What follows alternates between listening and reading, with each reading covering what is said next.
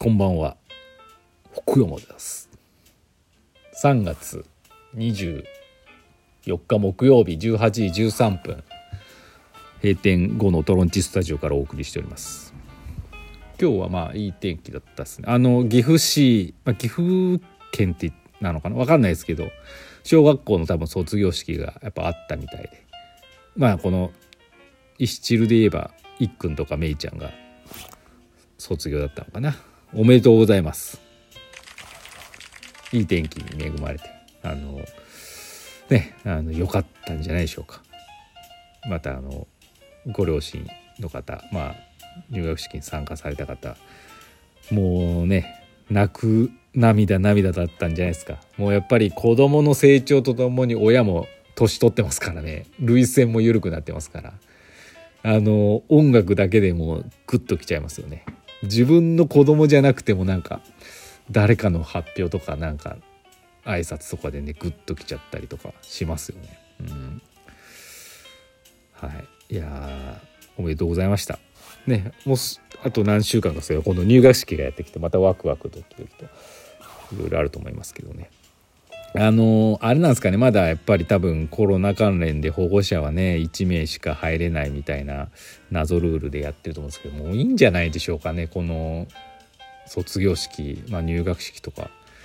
だって体育館別に新入生プラス親2人入ったとしても全校集会とかよりも全然少ないでしょ。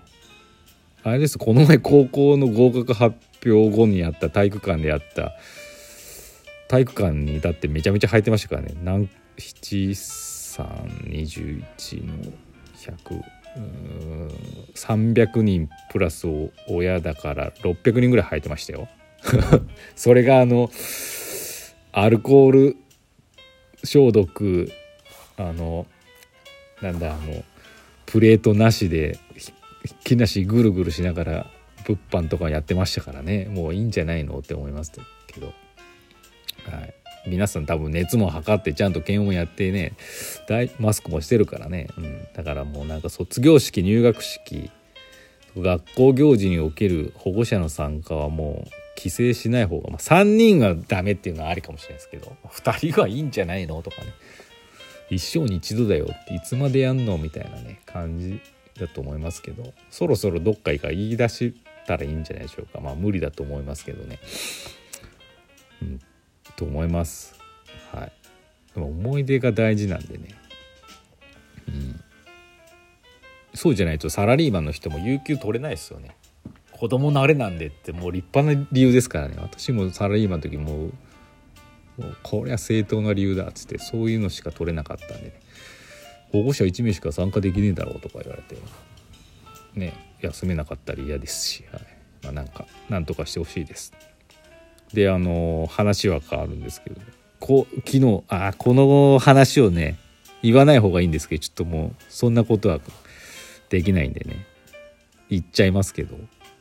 昨日家オーバータイム終わって家帰ったらですね生まれて初めて現金書き留めが届いてまして。名前は言いませんけど、はい、ガーシーチャンネルみたいなやつでした。某。ある方からですねあの息子への入学祝い届いてまして。えー、まさかそんなんいただけるとは思ってませんでしたし。いやもうびっくりですよ。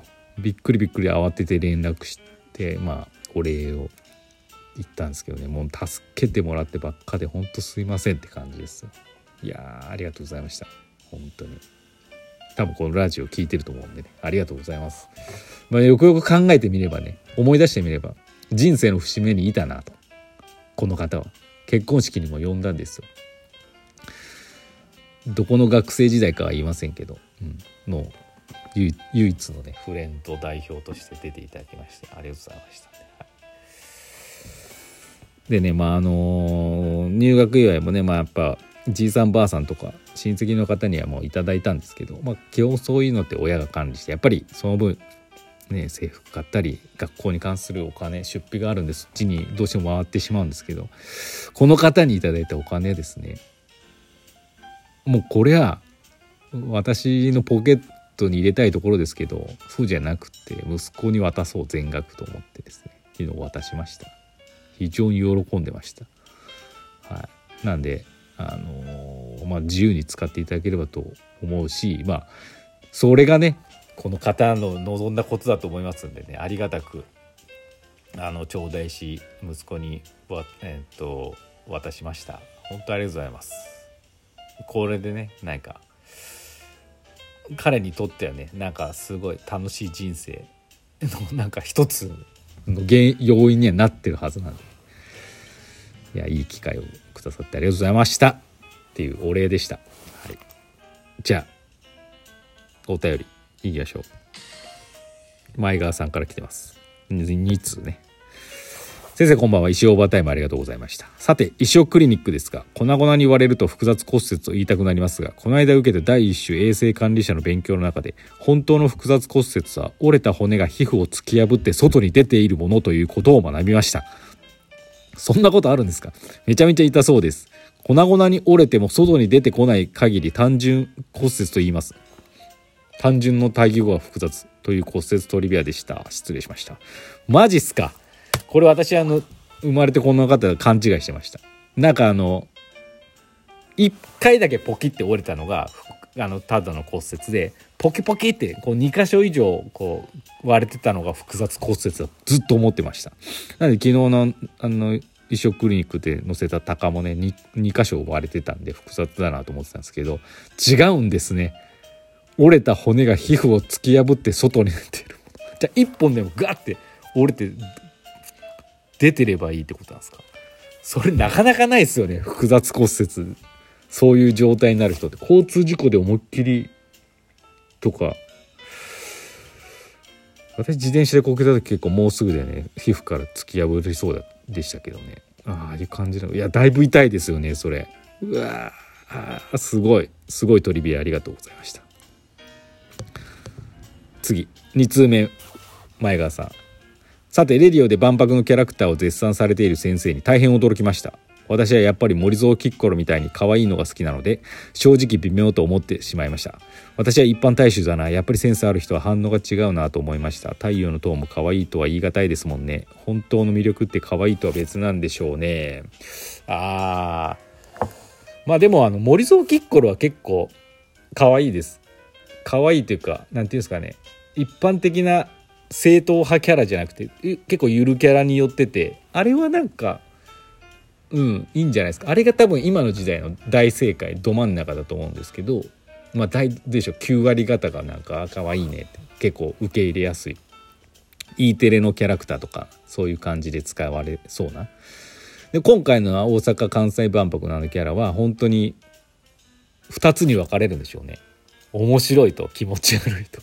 50-50な感じだと思います。なんでまあそのねあれは気持ち悪いとかねなんか嫌いって思うのも別に普通っていうか何て言ったらいいんですかね。正しい意見だと思うしあれが最高だなロックだなってものを正しい意見だと思うんでまああれどっちでもなんか嫌だなって思ったからといってそれ間違いじゃないと思います。はい。もうなんか好みの問題ですね。うん。と思いますよ。なんかなんだろう。実際その私もその世の反応を調べたわけじゃないんですけど多分そんな感じ二手には2つにきっぱり分かれると思います。多分あの勝手な予想ですけどあのなんかこうものづくりやってる方とか、まあ、デザインやってる方とか、まあ、アートっぽい方やってる方は多分気に入ってる人が多いと思います勝手な予想ですけど。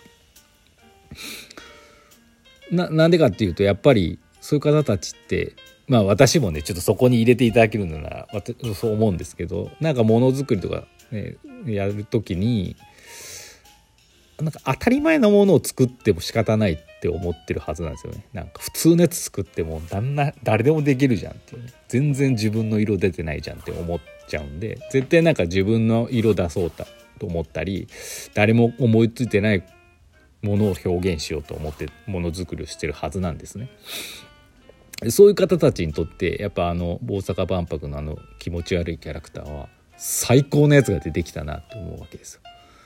結局あのあのなんて言うんですかねまあそのそれあの最高だなって思うのもまあ2つの意味があってあ本当にかっこいいかわいいって思うのとなんかよく万博のキャラであれが通ったなっていう通ったことに対する喜びみたいなもんだと思います。はい、ぱデザイナーさんって例えばああいうコンペがあった時にちょっとねやっぱり大衆とかその審査員とか国とかそういう顔色を伺ってまあなんかこう無難なやつを作りがちなんですけど本音はね絶対奇抜なやつとかあるんですけどそれを隠してねやっちゃいがちなんですけどあれはなんかもう全開でじそのデザイナーの方のなんか味が出てる感じがしてあれが通ったんだみたいな希望が見えたんじゃないですかねあれで。